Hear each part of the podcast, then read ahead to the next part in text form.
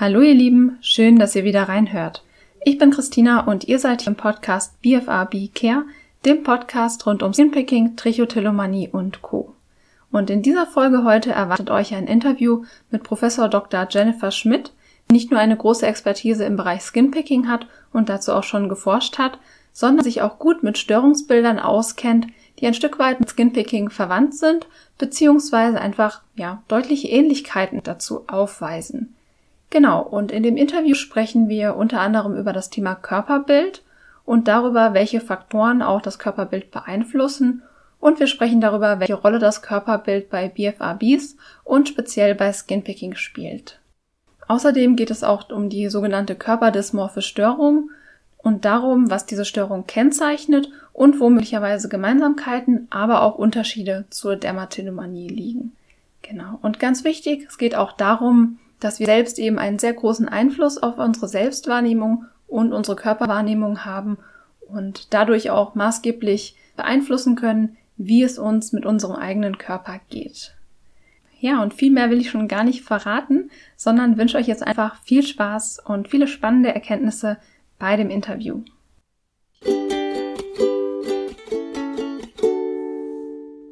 Ja, hallo liebe Jenny, schön, dass du da bist, dass du dir die Zeit nimmst, um ja hier vorbeizugucken. Ja, hallo Christina, freut mich sehr, dass ich dabei sein darf bei diesem Podcast.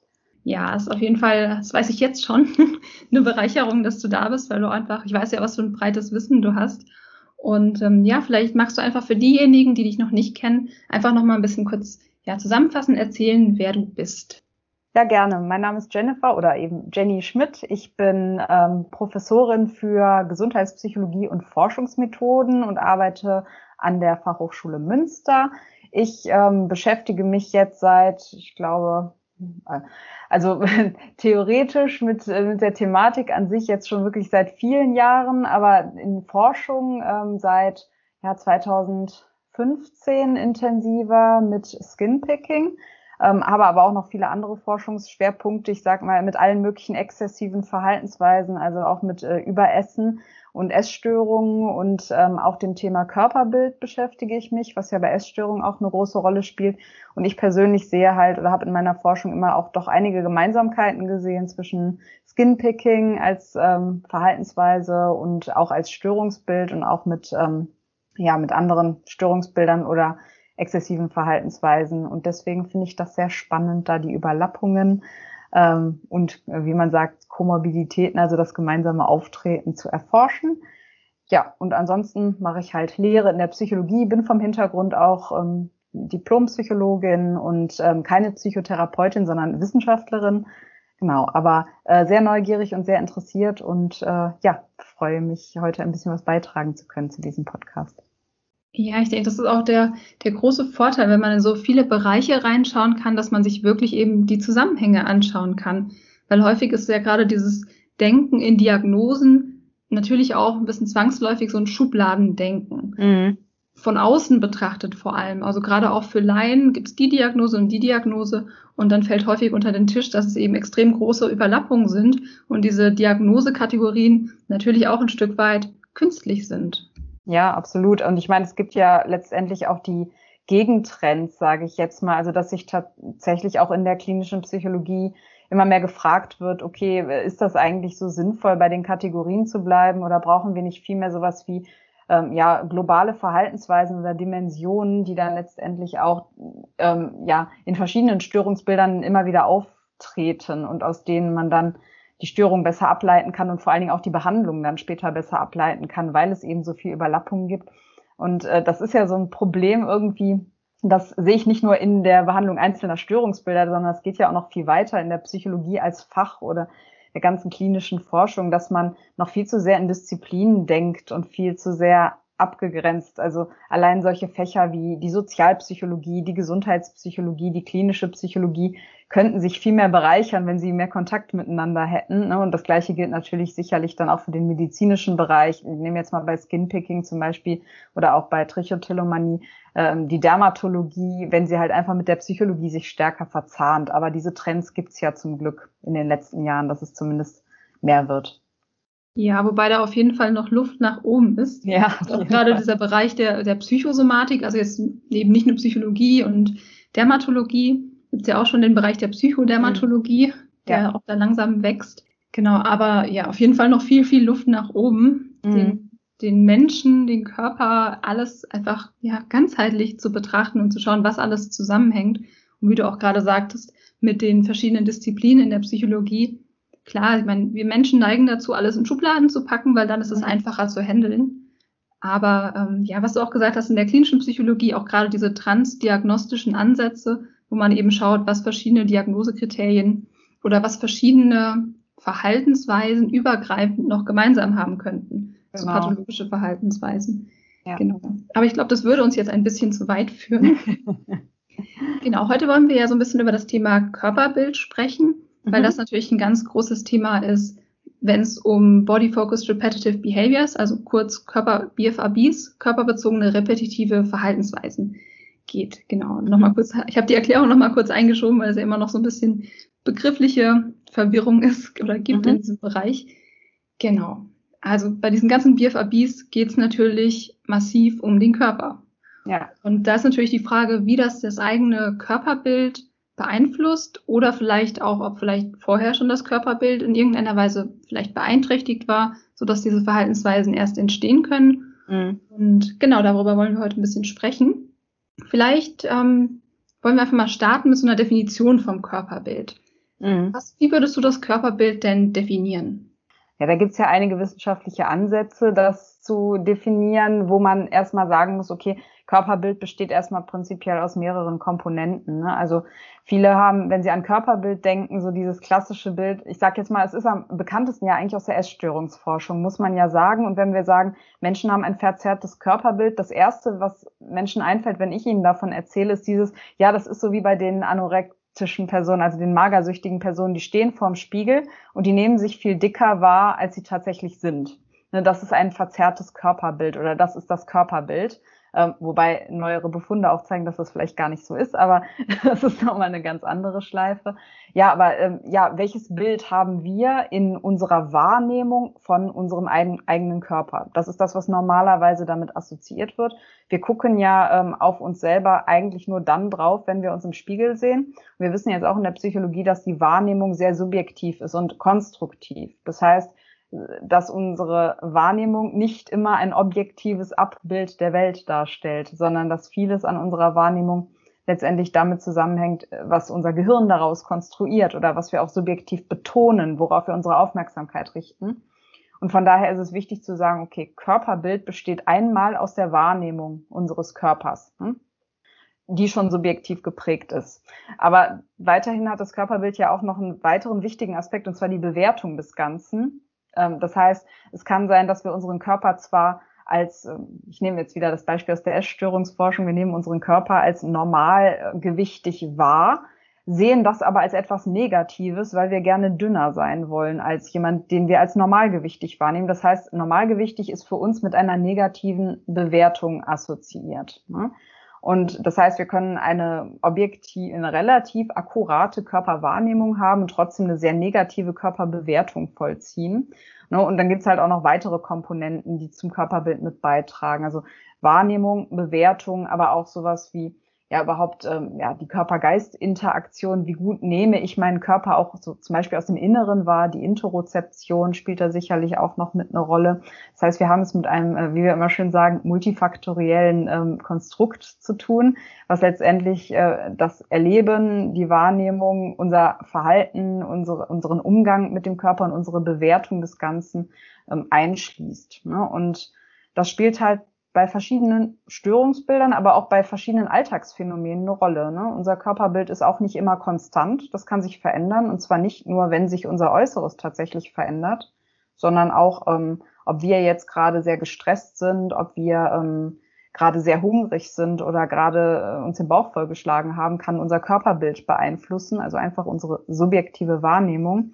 Und an manchen Tagen finden wir uns, auch wenn wir uns objektiv vielleicht gar nicht verändert haben, fühlen wir uns einfach schlechter und bewerten uns negativer, wenn wir uns im Spiegel ansehen, als an anderen Tagen. Also auch unsere eigenen Zustände, unsere Emotionen haben Einfluss darauf, wie wir unseren Körper bewerten. Das heißt, das Körperbild ist ein ähm, Konstrukt, was viele Facetten hat und was noch dazu nicht immer konstant ist, sondern ähm, unterschiedlich, also dynamisch und sich durchaus entwickeln kann. Ja, und das ähm, führt halt dazu, dass wir auch zum Beispiel durch soziale Faktoren darin beeinflusst werden können in unserem Körperbild, aber auch durch unsere eigene persönliche Entwicklung einen Einfluss auf unser Körperbild ausüben können. Ja, das war ganz, jetzt nicht schon ja, ganz, ganz wichtiger Punkt. Ja. Also ich dachte nämlich auch gerade, man stellt sich jetzt vor, man fühlt sich eigentlich ganz wohl in seinem Körper und dann sitzt man, keine Ahnung, im Bus und hört, wie irgendjemand einen blöden Kommentar über einen macht. Und dann ist natürlich auch die Frage, wie man sich in seinem Körper, in seiner Haut in dem Moment wohlfühlt. Mhm. Ja, klar. Und das wissen wir halt auch aus der Forschung, dass einer der Hauptfaktoren für spätere negativen, die Entwicklung eines negativen Körperbildes ähm, in der eigenen Geschichte daran liegt, dass andere Menschen ähm, ja, negative Kommentare über unseren Körper gemacht haben. Also das aussehensbezogene Teasing nennt man das Ganze dann, ne, hat äh, negative Effekte auf unser Körperbild, auch auf unsere Angst davor, vor anderen, von anderen Menschen zum Beispiel abgelehnt zu werden und dann auch so sowas wie soziale Ängste oder andere ähm, ja, Hemmungen können dadurch natürlich begünstigt werden. Denn das Aussehen ist ja sehr wichtig in unserer Gesellschaft. Das kann man nicht wegreden dass das Aussehen immer noch ein ganz wichtiger Bestandteil der sozialen Interaktion ist. Ne? Wir schließen daraus sehr viel über eine Person anhand ihres Aussehens, weil es uns halt, ja, unser Gehirn liebt es ja, schnelle, kurze, knackige Urteile fällen zu können. Und das Aussehen ähm, stereotypisiert dann halt auch einiges. Ne? Wir können sagen, okay, ist das eine gepflegte Person oder ist das eine Person, die sich hängen lässt? Ist die eher faul oder ist die ähm, also investiert die viel in sich. Wir können auch sagen, okay, leider ist das Stigma ja auch sehr stark bei Übergewicht, ne, dass dann damit bestimmte Charakterschwächen assoziiert werden. Oder aber, jetzt gehe ich mal auf unser Thema Skinpicking, Thema ähm, Hautunebenheiten ist natürlich auch so ein Ding, wo manche Leute dann ähm, darauf reagieren mit Vorurteilen oder ähnlichen. Ne? Also ist das eine Krankheit, die ansteckend sein könnte, also rein evolutionstechnisch mhm. bedingt könnte so ein Thema sein, warum Menschen dann halt auch in einer gewissen Art und Weise reagieren. Genau, und ich dachte auch gerade, das ist ja immer, also Skinpicking beginnt ja bei den allermeisten, also kann auch später beginnen, aber bei den allermeisten beginnt es ja in der Pubertät. Mhm. Und da treffen natürlich ganz ungünstige Umstände zusammen, nämlich einmal, dass die Haut insgesamt schlechter wird, einfach durch ja. die Hormonumstellung. Und dann kann man sich natürlich vorstellen, dann kommt so eine Werbung. ähm, oder ich meine, es ist ja nicht nur durch die Werbung, sondern allgemein wird ja einfach transportiert, dass Hautunreinheiten nicht akzeptabel sind. Ja. Dass das was Ekliges ist, dass das was nicht Normales ist, beziehungsweise, dass es nicht normal ist, ist ja einfach, muss man sozusagen, total bescheuert. Mhm. Das ist eigentlich jedem schon ein bisschen klar, aber trotzdem darf es irgendwie nicht da sein. Und jetzt kann man sich vorstellen, wenn man dann in der Pubertät ist und man hat ganz viele Pickel, Hautunreinheiten, dass man die dann in Ruhe lässt und sagt, meine Haut wird das schon selbst regeln. Das ist halt einfach die Ausnahme. Ja. Sondern man wird ja einfach wie gesellschaftlich sozial unter Druck gesetzt, dass man diese Hautunreinheiten entfernt. Und mhm. wenn man das nicht macht, beziehungsweise generell diese Hautunreinheiten haben dann eben an sich schon einfach einen negativen Einfluss darauf, wie man sich selbst und seinen Körper wahrnimmt in dieser Zeit. In dieser ja. extrem sensiblen Zeit, wo man auch sehr, ja, selbst unsicher ist. Ja, klar, auf jeden Fall. Also man hat das ja durchaus, Kinder sind da ja sehr grausam, ne? Kinder und Jugendliche können da sehr grausam sein, dass man dann auch die entsprechenden ähm, Kommentare bekommt. Ne? Also sei es jetzt wirklich irgendwie Beschimpfungen oder ähnliches, das kann ja vorkommen, dann, dass man quasi Opfer von Hänseleien wird oder sogar von Mobbing aufgrund von Hautunreinheiten. Ne? Und das ist halt leider gerade in dem Alter häufig der Fall. Aber es können halt ja auch schon, es muss ja nicht so die ganze, äh, es muss ja nicht so sein, dass einen irgendwie eine ganze Schulklasse dann mobbt, sondern es reicht ja auch schon, es reichen ja auch schon einzelne Kommentare, die dann ähm, begünstigend sind dafür, dass man Skinpicking entwickelt. Ne? Wenn jetzt die beste Freundin sagt, so, boah, den, den Eiterpickel, der ist aber dick, den würde ich mal ausdrücken, dann kann das der erste Start sein und man generalisiert dann, okay, jede Hautunebenheit, die ich habe, die äh, fällt anderen Leuten auf, die machen dann vielleicht einen negativen Kommentar. Das beeinflusst natürlich auch wieder meine Selbstbewertung meines Körpers, meiner Haut. Ich nehme es halt nicht mehr als etwas Normales wahr, auch wenn es vielleicht, wenn mir vielleicht auch schon klar ist, es ist nicht das Ideal, ne, weil sonst würden Models ja nicht komplett äh, glatt retuschiert werden, wenn es nicht das Ideal wäre.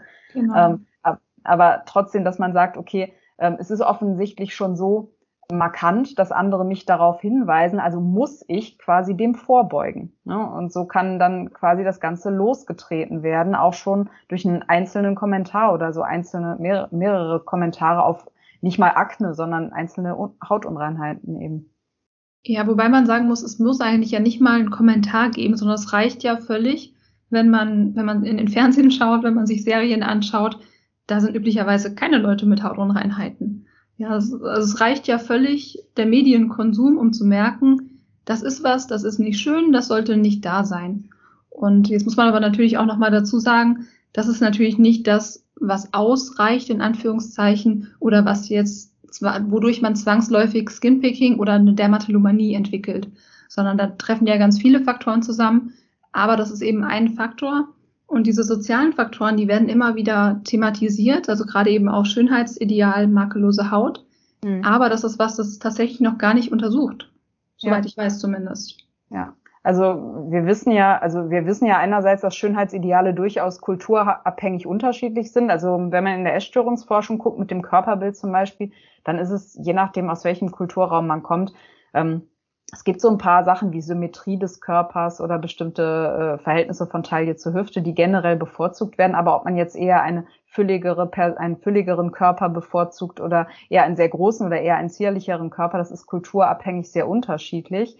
Während ähm, also auch sowas wie Haarfarben und solche ähm, Schönheitsideale sind ja auch mit der Zeit ändern die sich ja auch sehr stark. Aber dieses äh, Schönheitsideal der glatten, makellosen Haut ist eigentlich eins der wenigen, was kulturübergreifend auch relativ identisch ist und auch sich über die Zeit wenig verändert hat. Na, also es gab mal eine Zeit, wo man sagt, okay, wenn man sich Rubens anguckt oder so die Maler im Barock, die dann auch mal Zellulite ähm, abgebildet haben als etwas Weibliches und Schönes. Aber ansonsten ist eigentlich dieses Thema glatte, makellose Haut ein ähm, andauernder Einfluss, der uns äh, in allen Medien verfolgt. Und du hast ganz recht, wie du eben gesagt hast, ähm, ja, es werden wenig Personen mit Hautunreinheiten dargestellt. Ja, und wenn, was denn dann für Personen? Ne? Das ist dann, ich sag jetzt mal, die Hexe mit der Warze auf der Nase. Also dann ist es eher so etwas, was mit einem negativen Touch halt äh, verbunden wird, leider. Ganz genau, ja. Das, also eben, es wird tatsächlich dann, das sind dann irgendwelche negativen Fälle oder wo jemand gehänselt werden soll in irgendwelchen Filmen, wo es wirklich dann darum geht, dass das was Negatives ist. Ja. Und da finde ich es ganz schön, dass auf Instagram und auf anderen Kanälen immer mehr diese Skin Positive oder Skin Positivity Bewegung, sag ich jetzt, nenne ich es jetzt mal, ähm, ja, ein bisschen mehr Raum findet, wo auch wirklich einfach, ja, gibt es auch so ein paar Kanäle, mit äh, Personen, die unter Akne leiden und dann wirklich ihre echte Haut zeigen, wo sie eben mhm. gerade nicht mit irgendwelchen Filtern arbeiten, um das nicht weiter zu unterstützen. Dieses, dieses, naja, dieses total retuschierte Bild, wie Personen auszusehen haben und wie man als normale Person aussieht. Weil als normaler Mensch hat man Hautunreinheiten hin und wieder. Jeder normale Mensch hat Poren. Das ist auch ja. so eine Sache. Ja.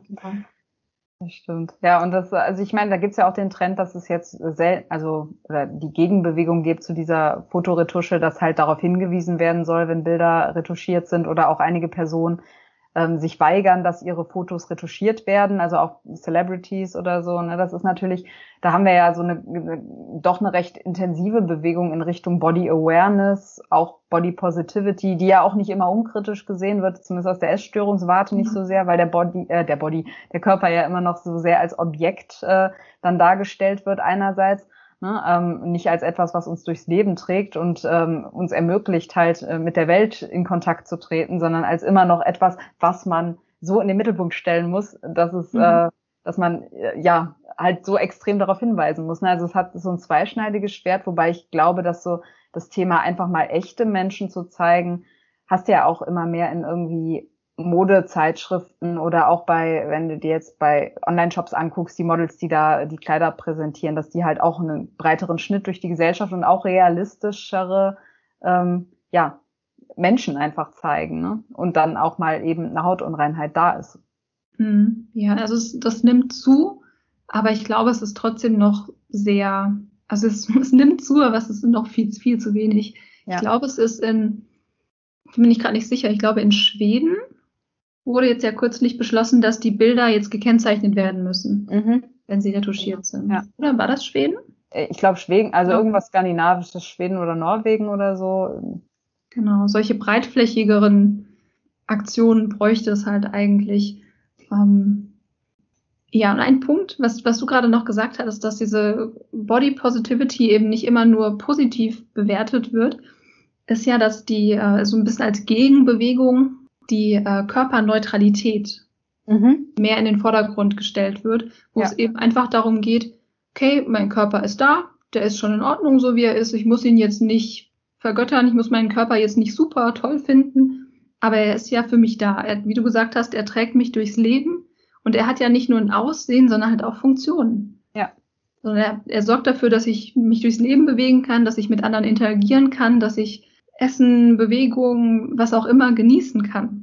Ja. Und genau, ja. dass, dass, dass du eben auch im Vordergrund stehen darf. Genau. Also ich glaube, das ist tatsächlich jetzt so, wenn es mal nicht um wissenschaftliche oder gesellschaftliche ähm, Entwicklungen geht, sondern so um meine Meinung. Ich glaube, das ist auch das, wo man sich hinbewegen muss. Ne? Also weder den Körper äh, komplett äh, wegretuschieren, also oder seine Eigenschaften wegretuschieren, noch ähm, irgendwie extrem auf Makel hinweisen, das ist auch nicht der Weg, ne? Weil dann hast du manchmal auch so den Trend, dass du dir denkst, okay, ja, die ist trotzdem so selbstbewusst, obwohl die diese Makel hat. Warum bin ich nicht so selbstbewusst? Ne? Ähm, also, dass man sich dann wieder so ein bisschen ähm, selbst beschämt, so, ähm, weil man halt nicht das Gleiche leisten kann und trotzdem halt mit sich unzufrieden ist, vielleicht. Also zumindest ist das mhm. der Trend in dieser ähm, Körperbildforschung äh, zum Thema Essen und äh, Gewicht. Ähm, also ich glaube, es geht wirklich dahin, dass man sich auf die Funktion besinnen sollte, ne? Und ähm, wirklich, ja, wie gesagt, der Körper als ähm, ja mein Tempel, egal wie der Tempel letztendlich aussieht. Also ich muss mich drin wohlfühlen, klar, das ist wichtig, ne? Ähm, aber es muss jetzt nicht äh, ja eine Millionenvilla sein oder so und äh, mit was weiß ich für Anbauten und sonst was, ne? Also genau, auch weg von diesem von diesem Selbstoptimierung oder von dieser mhm. Selbstoptimierungsidee auch was die, die Wahrnehmung des eigenen Körpers, also jetzt wirklich nicht nur die Veränderung, sondern auch die Wahrnehmung des eigenen Körpers angeht, sondern hin einfach zu Selbstakzeptanz und Körperakzeptanz. Ja. Wo ich ja. einfach sagen kann, okay, mein Körper ist okay, ist nicht alles perfekt, aber er macht seine Sache und alles okay. So. Ja. Was ja dazu führt, wenn man Dinge akzeptiert, oder nochmal anders gesagt, wenn man Dinge akzeptiert, führt das ja dazu, dass man sich letzten Endes auch weniger gedanklich mit ihnen beschäftigt. Eben, ja, das, also, das glaube ich ist auch ein ganz wichtiger Punkt. Ne? Also beim Thema Körperbild, wenn wir nochmal darauf so zurückgehen, ist ja auch das Problem bei den ganzen Störungen, die ähm, das Körperbild als eine wesentliche Komponente oder eine Störung des Körperbilds oder eine starke Negativbewertung des Körperbilds ähm, mit in ihren Diagnosekriterien drin haben, wie bestimmte Essstörungen, also Anorexia nervosa, Bulimia nervosa, Magersucht und Essbrechsucht ähm, oder halt die körperdysmorphe Störung, also diese ähm, Angst vorm Entstelltsein. Ähm, dass da ja das Thema ist, es wird sich so sehr darauf fokussiert. Also das Körperbild hat, bekommt eine übermäßige Wichtigkeit im eigenen Leben. Und äh, von daher ist tatsächlich der, der Schritt zurück von der Wichtigkeit des äh, Körpers und vielleicht auch nicht nur Selbstakzeptanz, also Akzeptanz ähm, definitiv, ganz wichtige Säule, aber auch Selbstmitgefühl mit dem eigenen Körper, dass er, ich sage jetzt mal, wenn man eine super stressige Lebensphase hat, jetzt gerade in Pandemiezeiten und so, viele Leute, die haben so unfassbar viel durchgemacht mit Homeschooling und, und Angehörige in Pflegeheimen, die sie nicht sehen konnten. Also, dass dann halt wirklich die Haut das Ganze auch mal zeigt zum Beispiel oder auch der Körper sonst. Also man kann ja auch Körperbild wie gesagt, ich sehe immer die Parallelen auch zwischen den anderen Störungen, dass man mal zwei, drei Kilos zulegt oder so, für sich selber das Mitgefühl zu haben, dass das vielleicht jetzt im Moment eine ähm, eine Reaktion des Körpers ist, mit diesen Stressoren umzugehen und dass man sich jetzt selber nicht dafür fertig macht, dass man jetzt nicht auch noch äußerlich perfekt ist in so einer stressigen Zeit. Ne? Also die Akzeptanz des Körpers, er ist so und dann aber auch das Mitgefühl dafür, dass der Körper halt auch reagiert auf die Umstände und eben nicht nur unser Kopf. Ne? Und ähm, ja, dass dann halt auch mal äh, bestimmte Zustände sich verändern können. Hauterkrankheiten, Hauterkrankungen können Schübe bekommen. Ne? Ähm, Menschen haben vielleicht Haarausfall dann stärker oder ähm, nehmen ein paar Kilo zu, wie gesagt. Ne? Also dass sich auch der Körper dann verändert, wenn er schlimmen Umweltanforderungen ausgesetzt ist. Ja, genau. Ich glaube, das ist auch super wichtig, was du da ansprichst. Nämlich also ganz generell überhaupt Selbstmitgefühl aber auch Selbstmitgefühl mit dem Körper. Und das betrifft ja nicht nur Aussehensaspekte, sondern auch allein dieses, ich meine, wir leben in einer krassen Leistungsgesellschaft. Das muss immer einmal weitergehen und auch einfach zu akzeptieren und Mitgefühl mit sich selbst zu haben und mit dem eigenen Körper, wenn man halt gerade eine Pause braucht. Ja. Genau, dass der Körper eben nicht einfach ähm, 24-7 durcharbeiten kann. Und auch da fängt das ja mit dem Selbstmitgefühl an. Ja, also oder dass man halt auch den, also Reaktionen des Körpers wie äh, ja körperliche Veränderungen, die vielleicht unerwünscht für einen subjektiv sind, auch wahrnimmt als ein Zeichen, als ein Warnzeichen zum Beispiel. Ne? Also das eher zu schätzen, zu wissen, dass der Körper halt äh, mit einem spricht, sage ich jetzt mal so, und sich Aufmerksamkeit verschafft letztendlich. Ne? Ähm, genau. ist, glaube ich, äh, erfordert einiges an Umdenken bei vielen, ne? weil, weil wir eben so gedrillt wurden, darauf zu funktionieren und perfekt zu sein, optimal alles zu handeln, äh, am besten alles gleichzeitig, egal wie widrig die Umstände sind. Genau. Funktionieren, funktionieren, funktionieren ist ja so die Devise. Und ja, ja, ein ganz, ganz wichtiger Punkt. Ich glaube, das kann man einfach gar nicht oft genug betonen, wie wichtig dieser ganze Bereich Selbstmitgefühl ist. Weil auch gerade bei BFRBs, bei Skin Skinpicking, bei Hairpulling und so weiter, ist ja auch sehr, ein sehr hoher Anspruch da. Mhm. Und auch immer wieder diese, ja, diese extrem, diese extrem hohe Erwartung. Ab jetzt höre ich auf. Ja. Und da, darüber hatte ich ja auch schon häufiger gesprochen im Podcast, dass es eben so dieses riesige Ziel ist, wo der Körper einfach nicht so mit kann, weil er das über viele Jahre ein, einstudiert hat, sozusagen. Ja. Und wo Selbstmitgefühl auch eine riesige Rolle spielt in dem Bereich, ja, wenn es eben doch wieder vorkommt, wenn es eben nicht so klappt. Und ähm, ja, Selbstmitgefühl ist auch generell ein großes Thema, wenn es darum geht, dass man eben nicht, was wir auch gerade schon hatten, dass man eben nicht ständig alles perfekt machen kann, dass man nicht ständig was leisten kann und funktionieren kann. Weil wenn ich irgendwelche Ansprüche nicht erfülle, und die Ansprüche sind nun mal sehr hoch, so in unserer Gesellschaft und auch die eigenen Ansprüche. Wenn ich die nicht erfülle, entstehen natürlich zwangsläufig irgendwelche negativen Emotionen. So Enttäuschung, Traurigkeit, Wut über sich selbst, Ärger über sich selbst.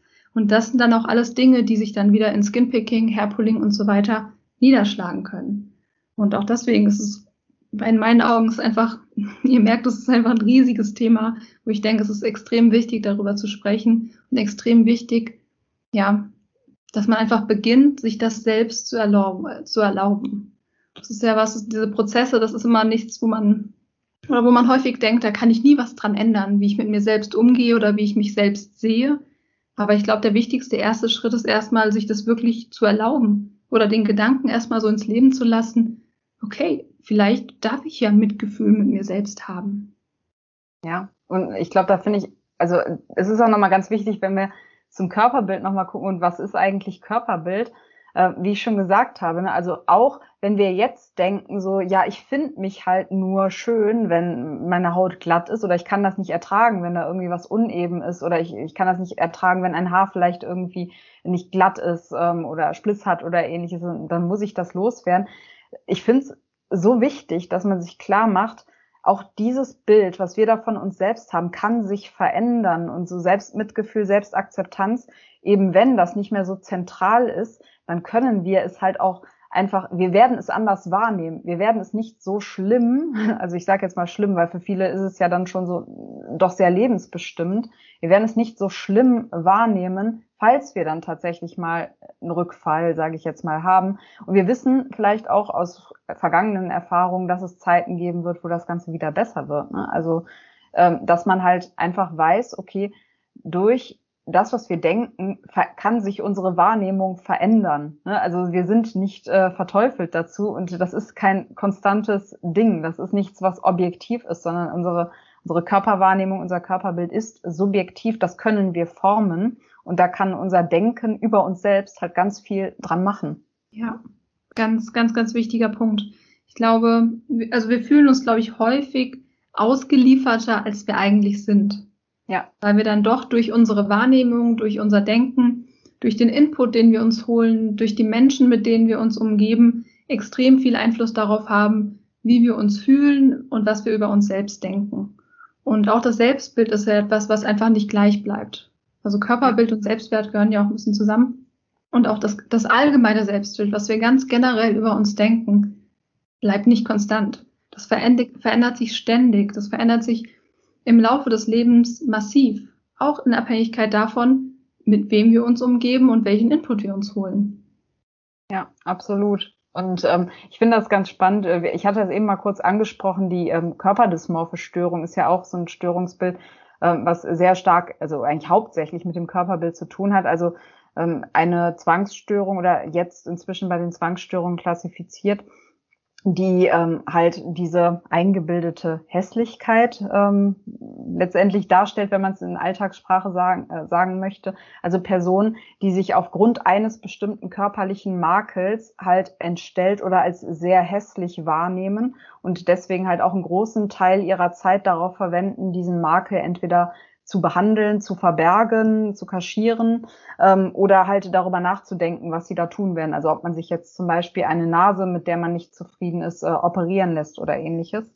Und da haben wir ja auch so eine ganz intensive Beschäftigung mit dem Körperbild. Und wir haben ja manchmal auch bei diesem Störungsbild haben wir auch das Thema Haut ganz häufig. Ne? Also dass die Menschen stark unter ihren Hautunreinheiten oder auch müssen ja gar nicht Unreinheiten sein, also auch Unebenheiten oder auch ähm, Geburtsmale oder vielleicht auch Narben, dass Menschen darunter halt sehr stark leiden. Wenn es aber jetzt Hautunreinheiten zum Beispiel sind oder auch ähm, äußerliche Veränderungen, die durch eine Hauterkrankung verursacht werden können, machen sie, also dann, dann betreiben sie manchmal halt auch das Skinpicking, dann fangen sie an daran zu knibbeln und zu piddeln, dann mhm. eher so aus dem, aus der Intention, ähm, die Haut halt wieder schön zu machen Ne, aber das kann halt auch ein Auslöser letztendlich sein für das Skinpicking als Verhalten. Also jetzt nicht die Dermatillomanie als Störungsbild, muss man davon ja auch nochmal abgrenzen, weil wenn eine körperdysmorphe Störung primär diagnostiziert werden kann, dann wird die eher vergeben als Dermatillomanie. Mhm.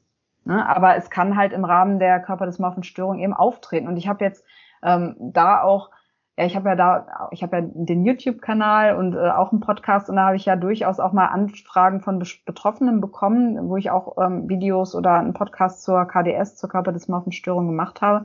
Und da kommt auch ganz häufig dieses Thema, ja, aber was mache ich denn, wenn ich eben einfach objektiv hässlich bin? Hm. Und das ist halt nochmal dieses, äh, dieses, ähm, dieser Aspekt der Bewusstwerdung, dass es halt eigentlich auf dieser Welt keine objektive Wahrnehmung gibt, dass wir Wahrnehmung halt formen. Ne? Ähm, und ich glaube, dieser Einsichtsschritt, der erfordert halt einfach schon sehr viel ja, Übung, muss man letztendlich auch sagen, weil das ist ja nichts, womit wir groß werden dass wir irgendwie wir uns subjektiv wahrnehmen. Also selbst wenn sich da jetzt gerade mal so ein paar Sachen ändern, also äh, ich bin jetzt meine ganze Kindheit mit einem anderen Schönheitsideal groß geworden, als mit dem, mhm. was jetzt aktuell mal gerade auf Social Media oder in so ein paar Modezeitschriften propagiert wird. Ne? Genau, der Schritt zu erkennen, dass unsere Wahrnehmung nur unsere Wahrnehmung ist und keine objektive Wahrheit. Ich glaube, das ist so ein Prozess, der geht das ganze Leben lang. Ja. Das, das immer wieder zu üben und auch zu merken, dass die Wahrnehmung veränderlich ist, auch die eigene Wahrnehmung veränderlich ist. Und ähm, genau nochmal zu dem, zum Aspekt der Körperdysmorphenstörung, vielleicht auch wichtig zu sagen, bei den Diagnosekriterien für Dermatillomanie ist die körperdysmorphe Störung auch explizit genannt. Also, dass das Skinpicking nicht ausschließlich auftreten soll, äh, um einen körperlichen Makel irgendwie zu beseitigen. Also, dass man jetzt eben nicht einfach nur Skinpicking macht, um irgendwie die Haut reiner zu bekommen, beispielsweise.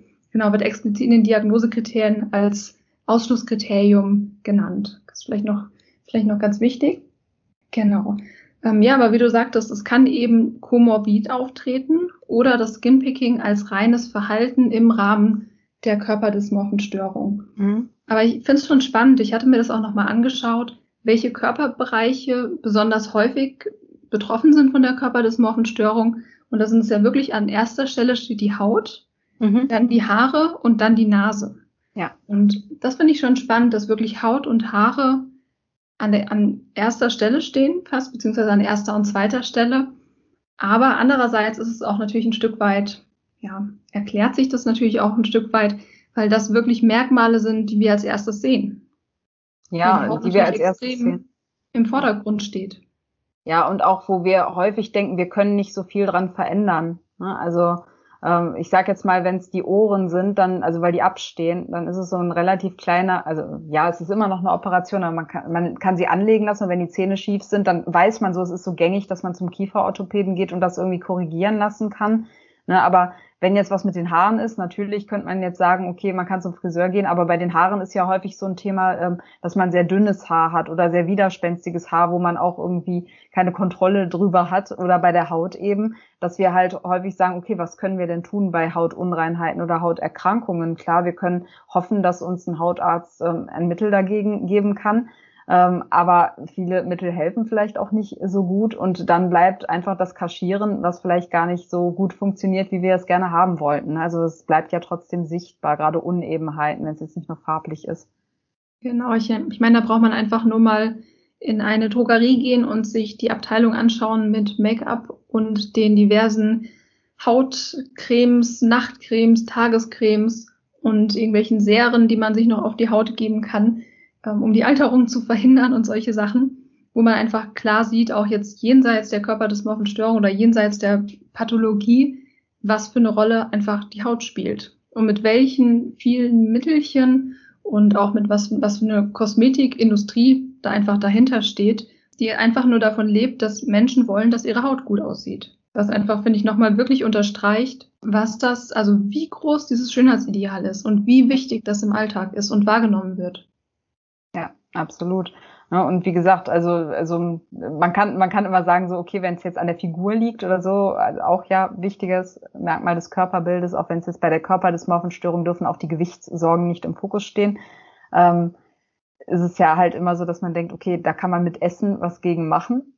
Relativ einfach, wenn man jetzt sagt, im Verhältnis zu, ähm, dass man seine Körpergröße ändert, ne, oder ähm, ja, was weiß ich, die Breite seiner Schultern oder ähnliches. Ne? Ähm, von daher, ja, also diese gerade diese unveränderlichen Sachen, wo dann natürlich auch, also das wissen wir bei der Körperdysmorphenstörung, nicht nur das Skinpicking raus resultieren kann, sondern halt auch viele exzessive dermatologische Behandlungen. Ne? Also ähm, dass man halt sich lasern lässt, dass man alle möglichen Säurepeelings macht, also auch exzessiv teilweise, seine Haut mit Dermarollern äh, behandelt etc., wo man ja auch von der Kosmetikindustrie letztendlich vermittelt bekommt, dass das alles gut ist, ne? dass man die Haut damit sauberer macht, dass man die Haut damit jünger und frischer macht und ihr Gutes tut und äh, tote Hautschüppchen entfernt etc. Nun im Endeffekt äh, ist es ja eigentlich äh, nur weitere Belastung, immer, immer noch weitere Belastung für die Haut, was aber dann halt ja gerne genutzt wird, weil es wird einfach alles ausgeschöpft, was man irgendwie machen kann. Ne? Und mhm. was man halt weiß von der Körperdysmorphenstörung ist, dass ähm, trotz dieser exzessiven Behandlung die Zufriedenheit meistens halt trotzdem nicht steigt. Ja. Ne? Weil der Fokus auch teilweise auf ganz kleine Makel so extrem ist. Das haben wir auch beim Skinpicking, haben wir das ja auch teilweise, ne? dass irgendwie, wenn keine Hautunebenheiten sichtbar sind, dann sucht man halt explizit danach. Ne? Und so ähnlich ist es bei der Körperdysmorphenstörung dann vielleicht mit der Aufmerksamkeit. Wenn der Makel beseitigt ist, dann richtet man die Aufmerksamkeit halt auf andere Makel, die noch da sind oder Dinge, die einem mhm. vorher nicht so aufgefallen sind, aber die jetzt auf einmal total im Fokus sind. Ne? Und man weiß halt, diese ganzen operativen und kosmetischen Behandlungen führen bei den allermeisten Personen mit einer Körperdysmorphenstörung eben nicht zu der Besserung, die sie sich erhoffen. Und trotzdem klären die Kosmetiker und die plastischen Chirurgen meistens vorher nicht ausreichend darüber auf. Ja, das, das ist das Problem auch mit dem Geld und mit dem Wissen, mhm. was dahinter steht. Ich meine, so eine Körperdysmorphe-Störung muss man auch erstmal erkennen. Ja. Die ähm, wird ja auch also viel zu selten diagnostiziert und viel zu selten erkannt einfach. Wenn da jemand mit irgendwie einem ganz spezifischen Wunsch irgendwie zum plastischen Chirurgen geht, ist da keine große psychologische Abklärung dahinter, also keine, kein psychopathologisches Interview, was jetzt vielleicht noch wichtig ist, was äh, sicherlich jetzt auch, wo die Frage sicher bei den Zuhörern noch aufkommt, ist der Unterschied von Dermatillomanie, Skinpicking und der Körperdysmorphenstörung. Ich glaube, das wäre gut, wenn wir das noch ein bisschen aufklären, mhm. weil, also wir hatten ja schon gesagt, Skinpicking kann als Verhalten im Rahmen der Körperdysmorphenstörung auftreten. Ja. Und ich meine, das ist auch ein bisschen was natürlich das, was du vorhin schon gesagt hattest, dieser Punkt, dass Betroffene mit Skinpicking natürlich tatsächlich unter einem sehr schlechten Hautbild häufig leiden. Ja. Und tatsächlich auch gerade das, was du gesagt hattest, tatsächlich alles versuchen, um beispielsweise die Narben zu behandeln. Mhm. Also das, sieht man ja auch in diesen äh, betroffenen Foren, da geht es extrem viel darum, wie man zum Beispiel die, die Narben behandeln kann. Da geht es auch um Dermaroller, Fruchtsäurepeeling mhm. und all diese Dinge. Und ja, da ist natürlich die Frage, wenn ich mich schon extrem, also wenn ich mich gedanklich schon extrem viel damit beschäftige. Also da mhm. kommt sicherlich jetzt bei, bei vielen auch die Frage auf, ob sie vielleicht möglicherweise auch in die Kategorie fallen. Ja. Also wie gesagt, es ist, es ist schwer, es ganz klar voneinander abzugrenzen, ähm, weil also auch das Thema, also eine körperdysmorphe Störung ist nicht gleichzusetzen mit Körperunzufriedenheit. Eine Körperunzufriedenheit ist ein Merkmal, was bei der körperdysmorphen Störung eine Rolle spielt, aber man kann auch mit Aspekten seines Körpers unzufrieden sein, ohne dass man eine körperdysmorphe Störung hat. Also Kennzeichen der körperdysmorphen Störung ist tatsächlich, dass der Makel ähm, und der, der kann auch da sein. Ne? Also es kann ja auch sein, dass man tatsächlich eine leicht unreine Haut hat oder dass man vielleicht tatsächlich auch eine Narbe hat, aber dass er überzogen in den Augen anderer ähm, überzogen wichtig genommen wird für die für den eigenen Selbstwert letztendlich. Also der komplette Selbstwert wird zum Beispiel an der Nase oder eben an der Haut festgemacht und ähm, man, man hat aber auch das Gefühl, okay, man muss Sicherheitsverhalten zeigen, um diesen Makel in den Griff zu bekommen. Dieses Sicherheitsverhalten kann auch verschieden sein.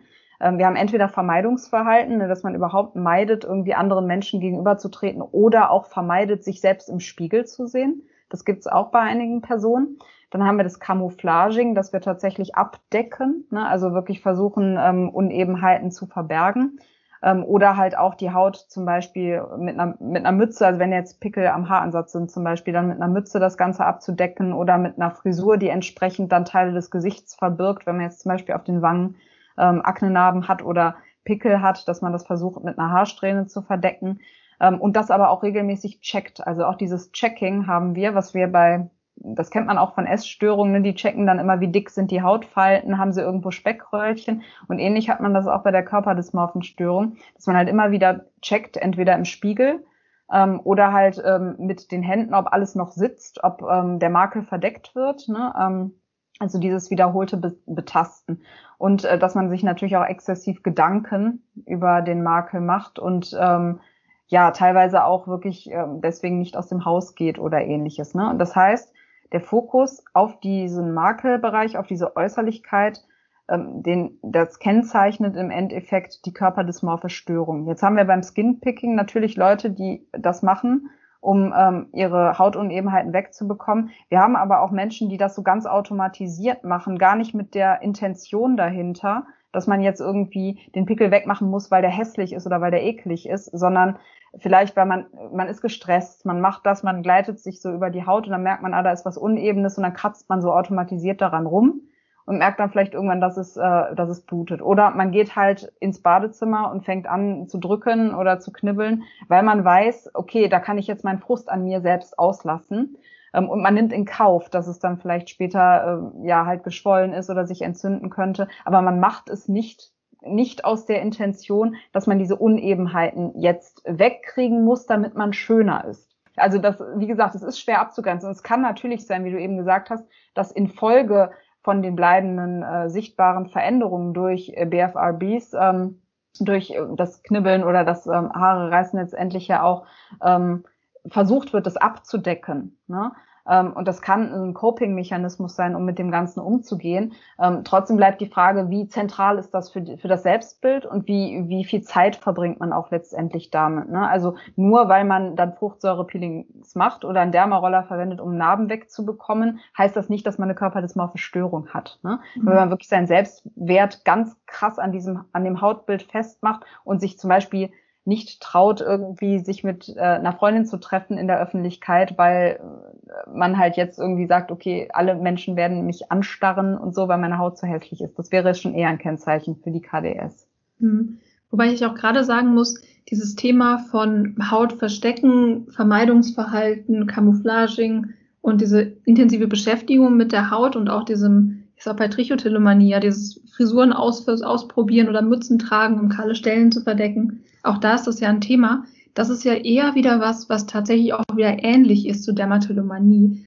Aber wie du schon sagst, das finde ich nämlich den, den wichtigsten Knackpunkt eigentlich, dass bei, bei Dermatillomanie das Skinpicking auch extrem automatisiert auftritt mhm. und eben nicht unbedingt mit diesen, ja, mit diesen Gedanken verknüpft ist, dass man da einen bestimmten Makel wegmachen muss. Es kann natürlich sein, dass da irgendwie, dass man denkt, oh, da ist ein Pickel, den, den muss ich jetzt auf jeden Fall wegmachen, weil den sieht ja jeder.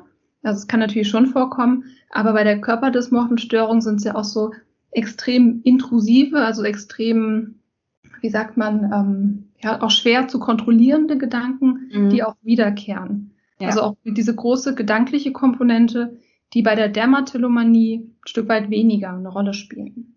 Ja, auf jeden Fall. Und was halt, also jemand, der der KDS hat und deswegen Skinpicking ähm, betreibt oder äh, deswegen an der Haut halt knibbelt, der wird das nicht machen, um Stress abzubauen.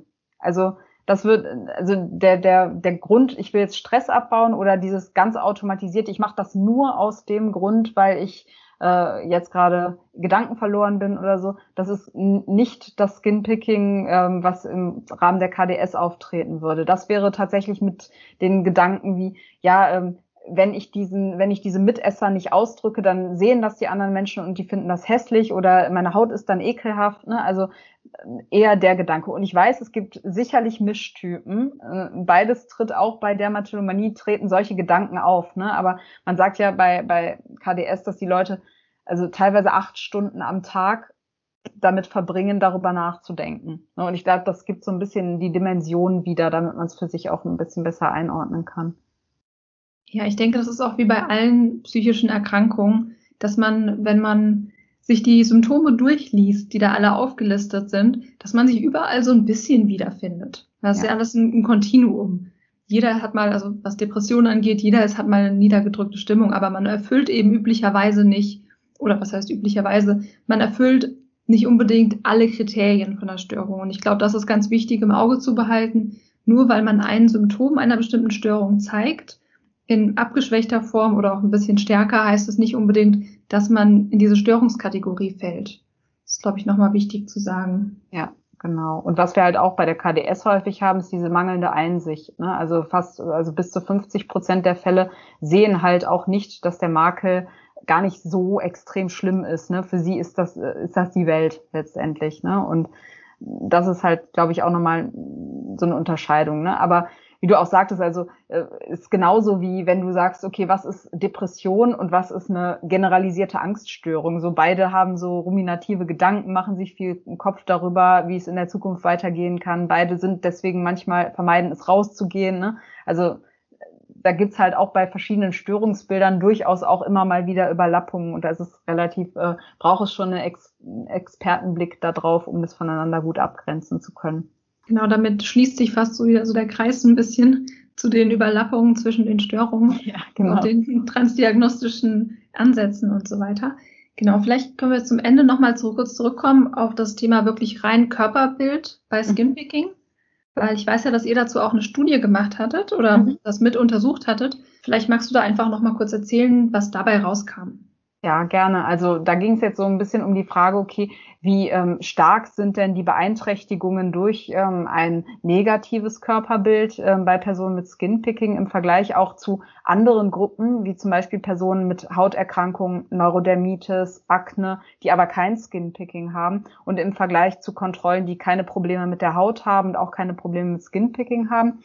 Ähm, dann haben wir uns halt angesehen, okay, einerseits wie wie sieht das Körperbild aus? Also wie hoch ist die Angst, ähm, aufgrund des Äußeren von anderen Menschen zurückgewiesen zu werden? Wie stark sind die Sorgen über das eigene Aussehen ausgeprägt? Also wie man es auch ähnlich bei der KDS hat, um zu schauen, okay, wie stark sind denn Personen mit Dermatillomanie hier belastet? Und wir haben halt daraus gefunden, dass ähm, im Vergleich zu Personen mit ähm, Hauterkrankungen und Personen, die ähm, mit ihrer Haut äh, keine Beeinträchtigungen erleben, Personen mit Dermatillomanie halt deutlich stärker beeinträchtigt waren in ihrem Körperbild. Also das zeigt einfach nochmal, wie wichtig das Körperbild auch im, in der Forschung zu Skinpicking oder zu BFRBs insgesamt ist. Und das, obwohl es leider immer noch total unerforscht ist, also super vernachlässigt wird und auch ähm, in der Therapie, glaube ich, wenig ähm, ja, Raum bekommt letztendlich. Ne? Also einfach nochmal zu zeigen, okay, hier gibt es bei der Gruppe ähm, der betroffenen Personen halt auch wirklich starke Effekte auf das Körperbild.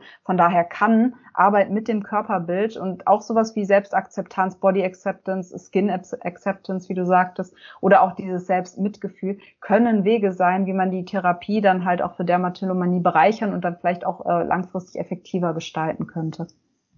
Ja, ich denke auch, da liegt ganz viel Potenzial, was man in die Therapie einbinden könnte, was da wirklich nochmal ja extrem wichtige Knackpunkte sind. Und ähm, an der Stelle würde ich einfach auch nochmal auf eine eigene Studie verweisen, denn wir haben gerade letztes Jahr hatten wir auch eine Online-Studie durchgeführt, wo wir unter anderem auch Skinpicking und Körperbild beziehungsweise ähm, Body Image Disturbances, also Störungen im Körperbild untersucht haben. Und da hatte sich auch gezeigt, dass die Skinpicking-Schwere positiv korreliert war mit den, mit den Störungen des Körperbildes, also auch mit den, mit den Sorgen, die man sich macht um den eigenen Körper und wie er von anderen wahrgenommen wird. Und positiv korreliert bedeutet also, je schwerer das Skinpicking ausgeprägt war, desto höher waren auch die Sorgen in Bezug auf das eigene Körperbild. Genau. Und ähm, ja, was, achso, was noch ein wichtiger Punkt ist, diejenigen, die besonders, also die Betroffenen mit besonders schweren Hautschäden auch, also mit besonders vielen Wunden und Narben, haben nochmal deutlich mehr Body Image Disturbances angegeben. Genau, also das, was man auch erwarten würde, haben wir da gefunden, dass eben wirklich, wobei man muss aufpassen mit der Kausalität, aber man, man geht im ersten Moment geht man immer davon aus, das ist natürlich ähm, intuitiv verständlich, dass Skinpicking über die Wunden und Narben zu einem negativeren Körperbild führt. Aber es gibt beispielsweise ja auch bei anderen Störungsbildern die, ja, die Hypothesen, dass möglicherweise auch ein negatives Körperbild auch Vorbedingungen sein kann dafür, dass solche Störungen entstehen. Genau, also mit der Kausalität muss man da noch ein bisschen aufpassen. Dafür braucht es einfach noch weitere Studien, auch Längsschnittstudien. Und ähm, ja, ich meine, es gibt auch schon mal andere Befunde zu ähm, anderen BFABs und Körperbild, wo sich das langsam herauskristallisiert, dass das einfach ein großer Knackpunkt ist. Wie gesagt, auch noch viel Potenzial da ist für, wie du schon gesagt hast, therapeutische Interventionen hinsichtlich Körperakzeptanz, Selbstmitgefühl und ja, dem eigenen Umgang mit dem Körper, auch jenseits von Skinpicking. Ja, auf jeden Fall hoffen wir, dass es da äh, große Schritte gibt in der näheren Zukunft. Genau. Wie ich auch vorhin schon gesagt habe, da ist noch überall viel Luft nach oben. Das mhm. finde ich immer so schön. Einerseits in der Skinpicking-Forschung, dass man, das ist wie so ein, fast schon so ein Blankoblatt, wo man einfach anfangen kann, weil es noch so wenig gibt. Andererseits ist es natürlich auch einfach notwendig für die, für therapeutische, für die Entwicklung von therapeutischen Interventionen, von Therapieangeboten, dass es da wirklich endlich mal vorangeht. Auf jeden Fall. Genau. Okay, ähm, dann vielleicht zum Abschluss, äh, das hatte ich ja in den letzten Interviews auch schon immer gefragt, vielleicht gibt es noch drei Sachen, die du gerne jetzt den Betroffenen, die gerade zuhören, mit auf den Weg geben wollen würdest? Wow. ja, hätte ich mir jetzt auch vorher schon mal was zurechtlegen können. Kannst du es auch auf, also, den, auf, diesen Themenbereich äh, Körperbild eingrenzen? Da wird es vielleicht ein mhm. bisschen einfacher oder wie du ja, willst. Also auch wenn ich mich wiederhole, ähm, einfach nochmal die Erkenntnis hoffentlich, dass es noch klar geworden ist, äh, eure Wahrnehmung ist subjektiv. Es ist, ähm, also ihr habt Macht über eure Wahrnehmung, ihr könnt das formen. Ähm, der zweite Punkt, ähm, ja, ähm, habt Mitgefühl mit dem, dass oder seid froh, wenn euer Körper mit euch kommuniziert, denn ähm, es, es ist genauso schädlich, wenn man den Körper immer wieder übergeht, ne? Und von daher ähm, hört auf den Körper und ähm, habt Mitgefühl für Veränderungen, die auftreten. Der letzte Punkt, ihr seid schön, ihr seid schön von innen heraus und von daher ähm, seid froh, dass ihr mit diesem Körper in der Welt interagieren könnt. Ähm, Schönheit ist, ähm, ja, es ist immer so ein Klischee, natürlich ist es wichtig in unserer Welt, aber Schönheit kommt zu ganz, ganz großen Anteilen aus dem Inneren. Ah, total schön. Danke fürs Teilen. Ich habe gerade fast ein bisschen Gänsehaut gekriegt bei ja. dem Satz. Ihr habt Macht über eure Wahrnehmung. Finde ich ja. total den starken Satz, weil er auch so wahr ist. Und was, was ja. man sich viel zu selten bewusst macht. Von daher auch nochmal äh, danke für die schönen Messages zum Schluss. Und ja, überhaupt vielen, vielen Dank, dass du dir die Zeit genommen hast und hier reingeschaut hast. Ich fand es total wertvoll und hoffe, dass auch die Zuhörer richtig viel mitnehmen konnten.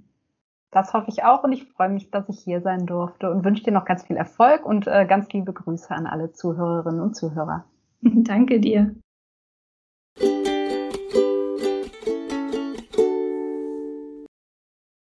Ja, das war so das Interview mit Dr. Jennifer Schmidt. Und ich hoffe, ihr konntet da jetzt ganz viel für euch selbst mitnehmen. Wir freuen uns natürlich wie immer, wenn ihr uns einfach eure Gedanken da lasst und beispielsweise auch unter den Posts in Instagram einfach mal kommentiert, wie euch die Folge gefallen hat und ja, was ihr für Gedanken dazu hattet. Genau, und ansonsten freue ich mich natürlich einfach, wenn ihr mal bei Jenny vorbeischaut, also einmal in ihrem YouTube-Kanal Psych Up Your Life oder auch einfach mal in ihren Podcast reinhört. Es lohnt sich auf jeden Fall.